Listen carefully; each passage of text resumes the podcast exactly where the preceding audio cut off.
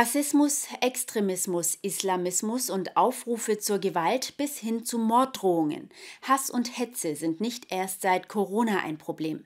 Es betrifft vor allem Menschen, die in der Öffentlichkeit stehen, Politiker und Journalisten, aber auch immer mehr Privatpersonen in sozialen Medien. Hassbotschaften werden vor allem über die sozialen Netzwerke verbreitet. Die Landesregierung will entschieden gegen Hasskriminalität im Internet vorgehen, auch im Zusammenhang mit dem Meldepflichtgesetz, das am 1. Februar in Kraft tritt. Anonyme Hassbotschaften bis hin zu Morddrohungen. Die meisten, die in der Öffentlichkeit stehen oder sich am politischen Diskurs beteiligen, haben sie schon einmal bekommen. Auch die baden-württembergische Landesregierung ist davon betroffen.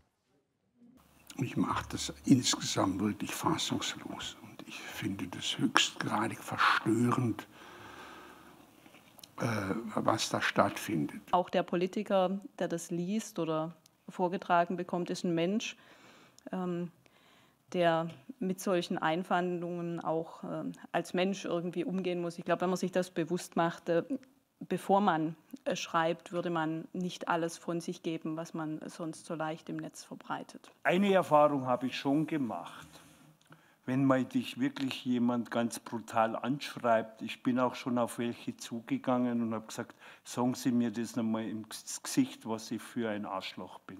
Wiederholen Sie es. Sagen Sie es mir ganz wirklich, was habe ich gemacht, was werfen Sie mir vor.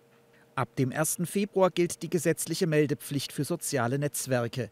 Diensteanbieter wie Google, Facebook, Twitter und Telegram müssen dann dem BKA strafbare Inhalte melden.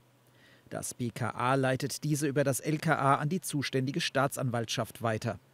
Die Landesregierung rechnet mit 17.500 Fällen jährlich. Das entspricht dem Gesamtaufkommen der Staatsanwaltschaft Baden-Baden. Organisatorisch haben wir reagiert, indem wir zum 1. Februar bei allen 17 Staatsanwaltschaften im Land äh, Spezialdezernate zur Hasskriminalität einrichten. Allerdings Facebook und Google, dem vor allem YouTube gehört, haben dagegen Eilverfahren angestrengt. Bei Telegram ist das Problem, sie machen nicht mit. Wenn es um ähm, islamistische Inhalte geht, ist Telegram durchaus bereit, äh, Löschungen äh, vorzunehmen. Das sehen wir. Äh, Im Bereich äh, der Hasskriminalität und des Rechtsextremismus scheint die Haltung eine andere äh, zu sein.